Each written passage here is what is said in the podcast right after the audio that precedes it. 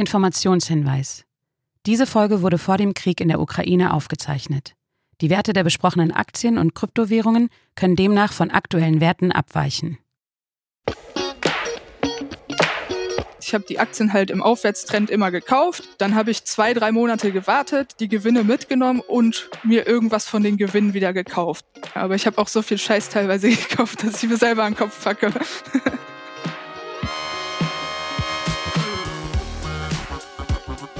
Willkommen bei Money Mindset, dem Finanzpodcast von Business Insider. Hier spreche ich mit meinen Gästen jede Woche darüber, wie sie zu ihrem Vermögen gekommen sind, was sie mit ihrem Geld machen und was ihr euch von ihnen abschauen könnt.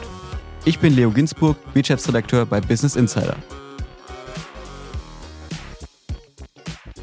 Disclaimer.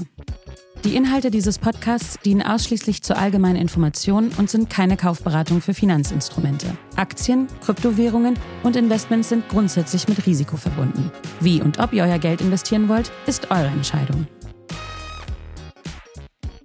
Heute zu Gast bei mir ist Sarah Beckmann. Ihre Geschichte motiviert, einfach erfolgreich zu sein und sich was zu trauen. Die 32-Jährige kündigte ihren sicheren Job, um ihre eigene Chefin zu werden und arbeitet heute selbstständig als Elektroingenieurin. Und sie hat ein sechsstelliges Depot. Hi Sarah. Hi, freut mich, dass ich hier sein darf und den Leuten was von meinen Finanzen erzählen darf. Freut uns auch sehr. Hast du heute schon mal auf dein Depot geschaut? Tatsächlich, weil das ging ja die letzten Tage erstmal ziemlich bergab. Und alle haben schon vom Finanzcrash geredet und ich habe heute dann in mein Depot geschaut und festgestellt, es ist wieder auf Allzeithoch. Kannst du kurz über dein aktuelles Depot erzählen? Erstmal natürlich, wie hoch ist dein Depot? Wenn ich jetzt Aktien und Kryptowerte mit einbeziehe, ist ungefähr bei 120.000. Die Aktien und ETFs, wobei ich eigentlich sehr wenig ETFs habe, ist bei 80.000. Ein großer Teil von deinem Gesamtdepot liegt in Kryptowährungen und der Rest, wie du gesagt hast, in Einzelaktien. Was sind das für Werte, die du hast und wie suchst du deine Aktien aus? Also die größten Werte, die ich habe, das sind halt so Big Tech Player wie Alphabet, Amazon, Microsoft und Puma ist auch noch eine sehr große Position, aber die habe ich tatsächlich einfach schon so lange im Depot, dass sich das einfach so positiv ausgewirkt hat, dass das jetzt auch eine der größten Positionen ist. Und ich suche die Aktien im Endeffekt so aus, dass ich mir zuerst einmal überlege, welche Firmen sind aktuell sehr gefragt und sind auch schon länger am Markt. Also ich kaufe jetzt nicht unbedingt so neue Unternehmen, weil das für mich immer Zockerei ist, weil man gar nicht abschätzen kann, wie sie, sich entwickeln. Und kaufe dann im Endeffekt Aktien, die einen großen Burggraben haben und schaue mir dann auch die Umsatz- und Gewinnzahlen an, vergleiche die dann mit den Umsätzen, die ich vielleicht erwarte und schaue dann, ob es ein guter Einstiegspunkt ist oder nicht. Kann man eigentlich bei so großen Unternehmen fast immer sagen, weil die halt nicht so mega gehypt werden. Die sind zwar, wenn man nur das KGV, also das Kurs-Gewinn-Verhältnis betrachtet, sind die zwar immer überbewertet, aber die machen ja auch dementsprechend gute Umsätze und haben auch ein Umsatzwachstum immer noch dahinter, so dass man sagen kann, es ist eigentlich immer ein gutes Investment in solche soliden Unternehmen zu investieren. Google, Amazon, Apple, die ganz großen Tech-Konzerne, die kommen ja alle aus einem Land äh, USA. Hast du da vielleicht ein bisschen Risiko, dass du sozusagen nur sozusagen auf ein Land setzt und es so ein Klumpenrisiko entstehen könnte? Ja, ich habe tatsächlich ein USA-lastiges Klumpenrisiko, das kann man schon so sagen. Aber ich finde, von den Fundamentaldaten sind es halt die vielversprechendsten Unternehmen. In Deutschland haben wir auch ein paar gute Aktien, habe ich ja gerade schon gesagt. Puma ist ein Top-Unternehmen. Warum gefällt dir das Unternehmen so? ja, die haben halt gute Umsätze, gute Gewinne im Vergleich mit anderen Unternehmen, die in dem Segment sind und sind relativ noch unterbewertet, was die Aktie angeht. Also irgendwie interessieren sich mehr Leute für die Nike-Aktie und so. Das kann ich zwar auch in gewisser Weise verstehen, aber das ist für mich dann halt gut, weil wenn ich in Puma investiere und die halt gute Umsätze haben oder teilweise sogar bessere Umsätze, dann kaufe ich natürlich lieber die Aktie. Und wie lange dauert es bei dir so, bis eine Aktie wirklich ins Depot geht? Also wo du sagst, okay, ich finde dieses Unternehmen jetzt spannend, ich schaue mir das ein bisschen genauer an und dann der Zeitpunkt, wo du es dann wirklich kaufst? Also so eine richtige Analyse, die dauert halt ein bis zwei Tage, muss man schon sagen, wenn man sich das genau anguckt.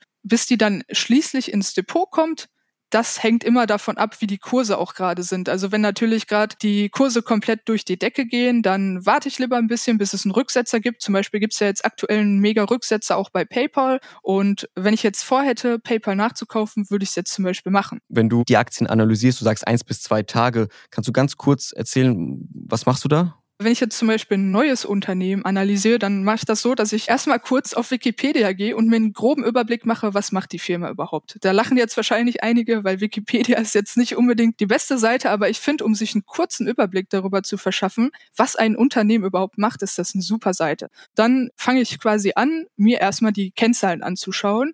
Dann erstelle ich eine Excel-Tabelle und vergleiche das dann mit den Aktienkursen und schaue dann auch, ob es zukunftsträchtig ist. In meinen Augen, das ist natürlich immer ein persönliches persönliches Empfinden und dann kaufe ich es halt. Aber du setzt schon insgesamt auf sozusagen etablierte, große Tech-Konzerne. Ja, genau. Also nicht ausschließlich Tech-Konzerne, auch wenn da natürlich mein größter Anteil ist, aber grundsätzlich sage ich mal solide Aktien, die ein zukunftsträchtiges Geschäftsmodell haben, schon profitabel sind und auch hohe Umsätze noch erzielen. Dein Depot ist 120.000 Euro wert, 80.000 Euro Aktien. Mhm. Gibt es da irgendwie einen Betrag, den du jeden Monat in Aktien investierst? Also wegen der Selbstständigkeit habe ich jetzt seit August tatsächlich nichts mehr investiert. Das soll sich aber ab nächstes Jahr ändern. Also bevor ich mich selbstständig gemacht habe, waren es 500 Euro in Sparplänen und dann nochmal 1000 Euro in Einzelaktien pro Monat.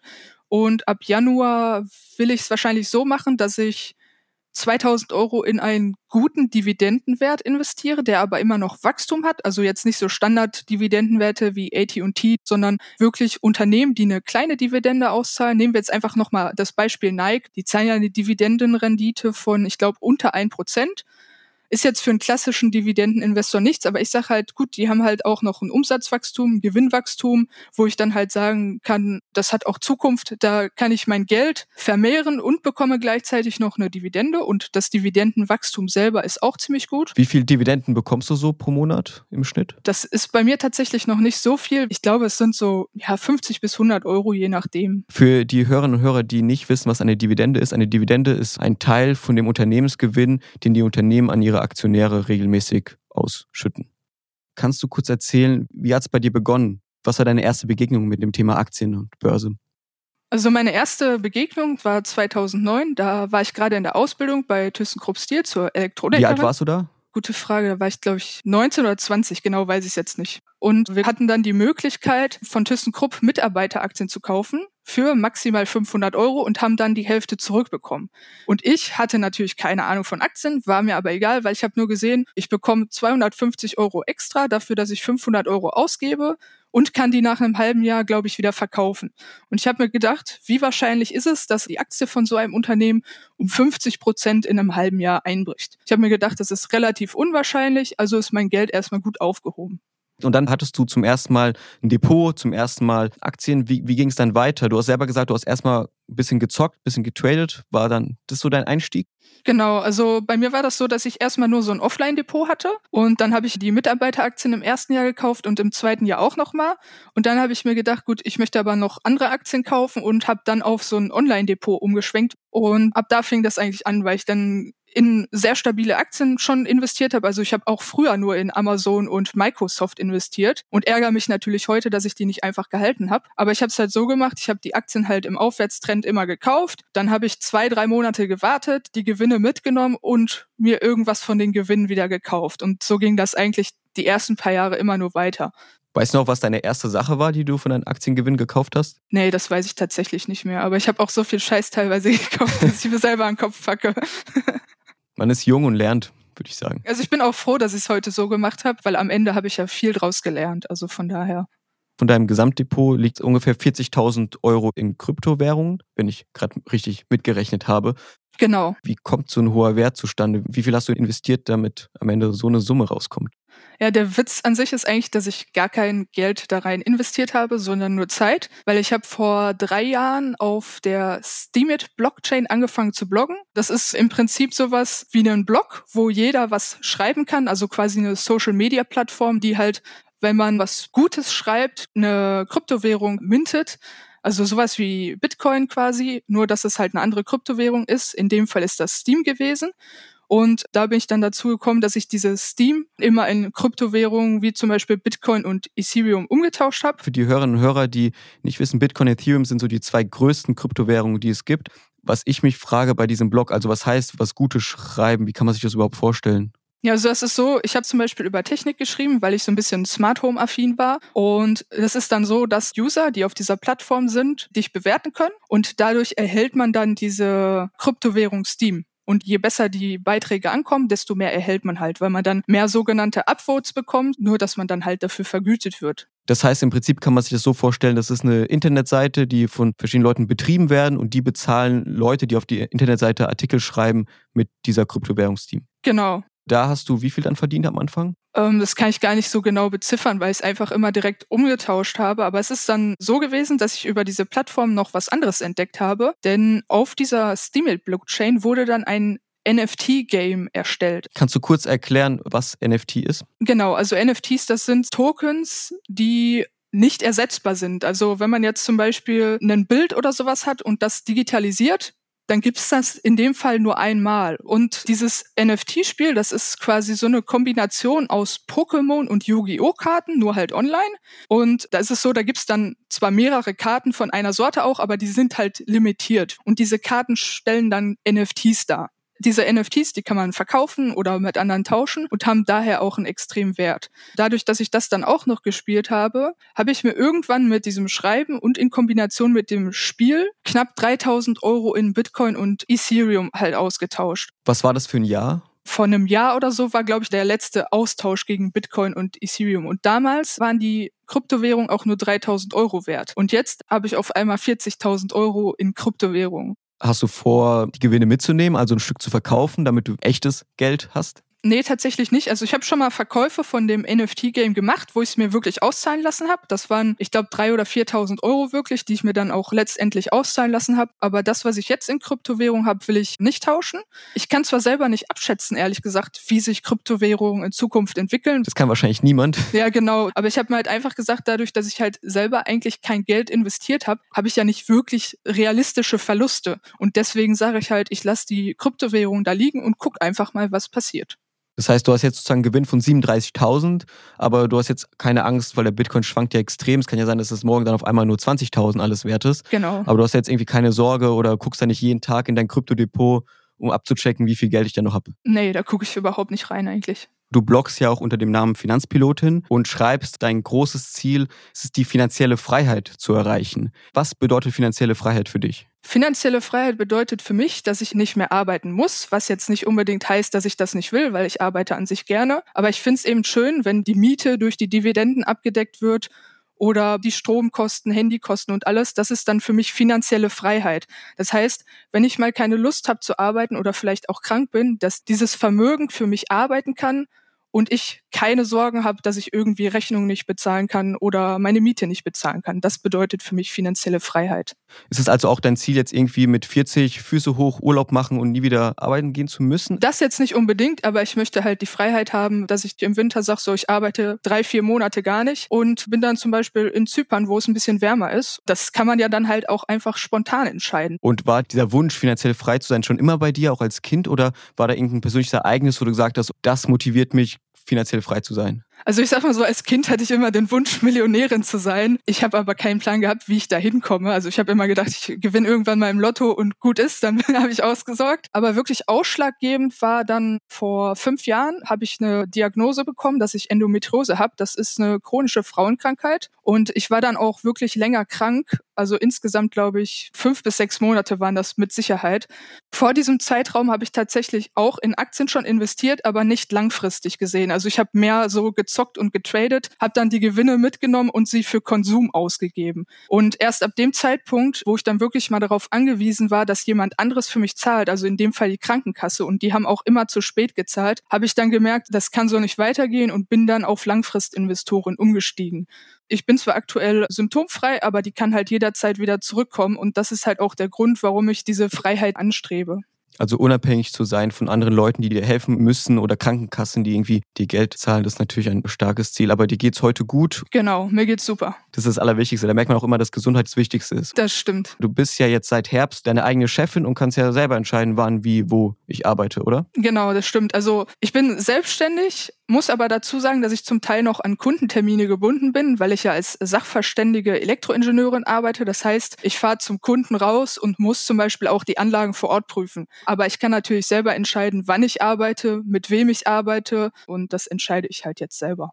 War das auch der eine Grund, warum du gekündigt hast? Weil du hattest ja einen sehr sicheren Job, hast beim TÜV gearbeitet. Genau. War das also der Auslöser, wo du sagtest, okay, ich will nicht mehr auf Termine gebunden sein, die mir andere geben? Ähm, der Hauptgrund war eher, dass die Arbeitsatmosphäre da nicht sonderlich gut war und es auch meiner Gesundheit nicht gut getan hat. Und das war am Ende der Grund, warum ich mich selbstständig gemacht habe.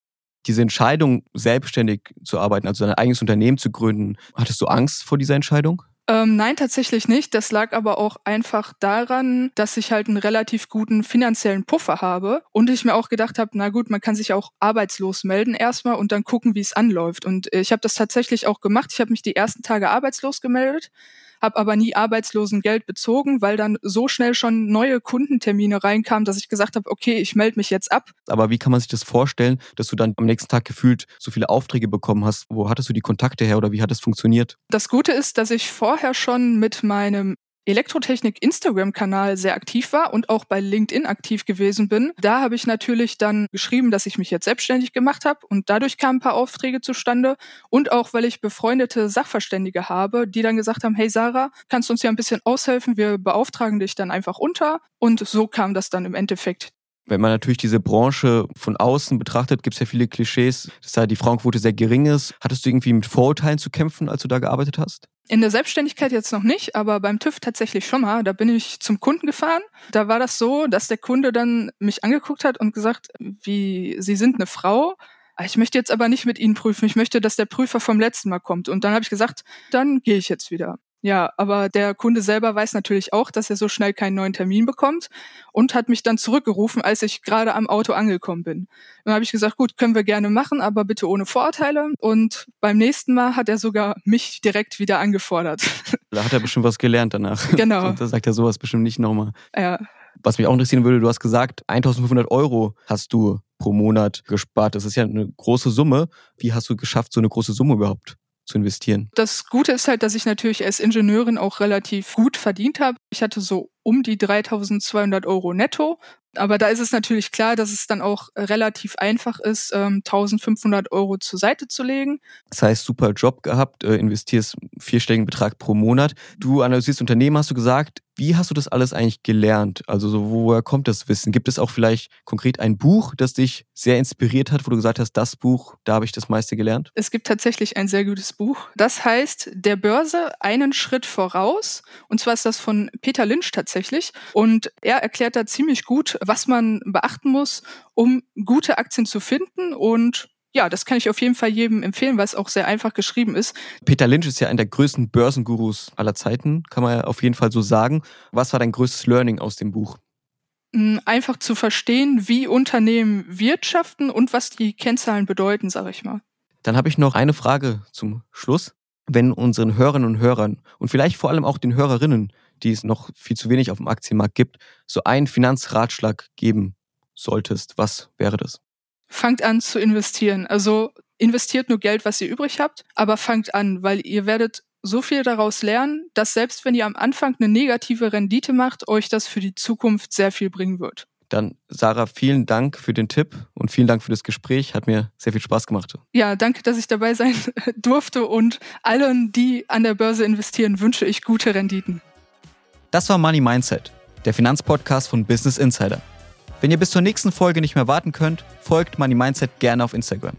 Ich bin Leo Ginsburg. Bis zum nächsten Mal.